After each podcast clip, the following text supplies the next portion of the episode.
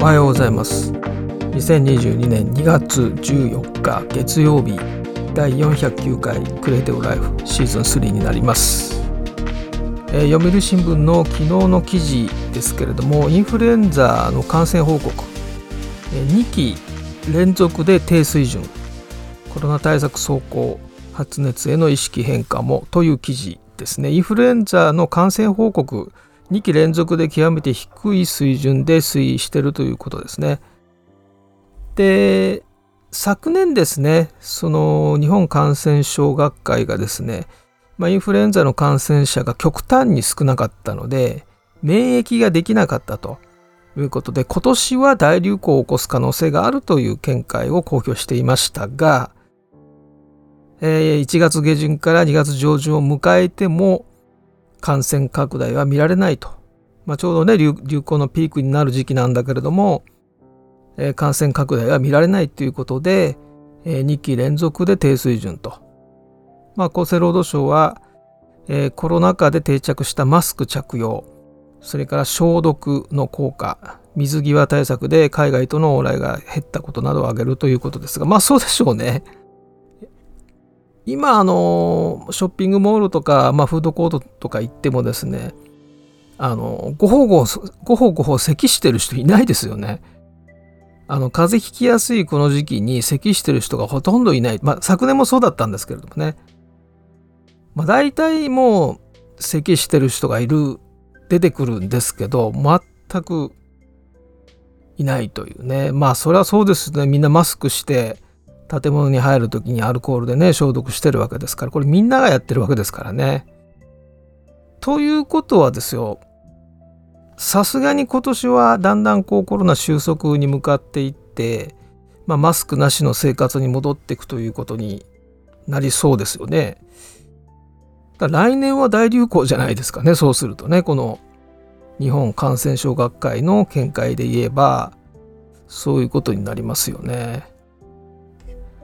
えー、昨日ですね NVIDIA GTC のカンファレンスのおすすめセッションっていうのをねご紹介しまして、まあ、Adobe と NVIDIA の共同セッションとかいろいろこれだけは見てほしいというものを紹介しましたけどももう一つあの Adobe Education Reader Creative Fest という3月13日の日曜日にですね行われるオンラインのイベント。これも一緒にお知らせしたんですが、えー、そのですねえー、イベントページの URL が検索でまだ出てこないので、私のツイッターのですね、タイムラインの一番上に、えー、固定されています。で、そこにですね、投稿が固定されてるんですが、えー、そこにこのイベントのページのリンクがありますので、まあ、教育関係者向けの、まあ、Adobe のツールを使った授業をしている先生とか学校、の、まあ、活動報告とかですね。あとは、えー、ハンズオンのセミナーがあります。Zoom のを使いますので、Zoom のブレイクアウトルームを使ったハンズオンもあったりしますので、えー、ぜひあの教育関係の方で、まあ、特に情報デザインとかですね、えー、クリエイティブ系の何か、えー、教育に携われてる方は参加してほしいと思います。無料です。ただ登録が必要なので、えー、このページからですね、登録をしていただければと思います。私のツイッターの一番上に、えー、固定されていますので、えー、そこからイベントページを開いていただきたいと思います。はい、えー、それではちょっと記事の紹介ですが、コインポストの記事、11日の記事ですね、えー、YouTube のロードマップ2022ということで、Web3 や NFT はクリエイターに新しい機会をもたらすという記事ですね。ま、YouTube が10日にですね、2020年に提供するサービスのロードマップを発表したと。でそこで、え、Web3 がもたらす新たな可能性に言及したということなんですが、誰がお話ししたかというと、YouTube のですね、チーフプロダクトオフィサーのニールハンニール・モハンですね。ニール・モハンさんがですね、えー、まあ、このページの中でこの YouTube のですね記事の中で語ってるということですね、えー、クリエイターのオリジナル動画や写真アートさらに経験そのものを検証可能な方法で所有する機会を提供することは魅力的な可能性であるというふうに述べたと。この発言は NFT の作成機能を提供することを示唆したものと思われるというふうにこの記事のこの記者の方はそう書いております。でさらに YouTube の体験をより実体感のあるものとするためメタバースの構築を考えているまずはインパクトの大きいゲーム分野に取り組みインタラクションを導入する予定とこの記事では書かれていると。でこのオリジナルのロードマップがどこにあるかというとですねえっ、ー、と YouTube のオフィシャルブログえー、このオフィシャルブログのメニューのところにインサイド YouTube というカテゴリーがあります。で、そこの最新の記事になっています。えー、視聴者に関するいろいろ書かれたセクションがあって、えー、その最後の方にですね、えこういうふうに書かれています。最後にメタバースに触れずにイノベーションを語ることはできません。私たちはより没入感のある視聴を実現する方について考えています。最も影響が予想される領域はゲームです。そのゲームにより多くのインタラクションをもたらしワクワクするようなコンテンツにすることに努めたいというようなことを言っています。ですから、まあ、特にメタバースをやるとかっていうことは言っていないんですけれども非常にあの可能性のある分野であるとそして、えー、まずはゲームであるということですね。だから、まあこれはね、でもアップルもそうですよね。まずはメタバース事業をやるとしたら、まずゲームからということになると思いますので、ただまあ、どうですかね。どのぐらいの本気度でいくかっていうのはちょっとまだわからないという感じですね。えー、Yahoo ニュース2月12日土曜日の記事ですけれども、マイクロソフトメタバース人材が大量流出多くが Facebook にということで、え、過去1年間にマイクロソフトから AR, AR 関連の人材約100人が流出したということで、これウォール・ストリート・ジャーナルが報じたものですね。で、この AR 関連の人材っていうのは、あのホロレンズの開発チームのことですね。過去1年でマイクロソフトを去ったホローレンズチームのメンバーは70人以上と。でそのうち約40人が、メタに移った。というか引き抜かれたのかな、えー、Facebook ですね。でまあメタのような大手が急成長する際にこの人材の引き抜きこの規模がどんどんどんどん大きくなっていってで速くなっていくというね。でその報酬の水準がどんどん上昇し上昇していきますから例えば2倍の給料を払います3倍の給料を払いますっていうふうになってくるわけですね。中小企業はもう太刀打ちできなくなると。でこのヤフーニュースの元の記事はウォール・ストリート・ジャーナルですね。1月10日の記事です。記事ですけども有料のちょっとね会員じゃないと全部読めないんですがなぜか音声では全部聞けるようになってましてあのウォール・ストリート・ジャーナルの記事ってそのテキスト記事の最初のあの上のところですね。記事の上のところにその音声で聞くというあのバーがあってでその音声読み上げの再生ボタンを押すとこの記事を読み上げてくれるんですね。そのページの中で。でそれはだと全部聞けるんですね。で読む場合はあの下がこう見れないようになっていて有料会員じゃないとあの読めないと。ログインしないと読めないという形になってますけれども、えー、メタがですね2021年の昨年の8月にですねホライゾンワークルームというまあバーチャル会議室ですね。で今あの22カ国で使えるようになってますから日本も入ってますね。日本も入ってるんでもう使った人などが、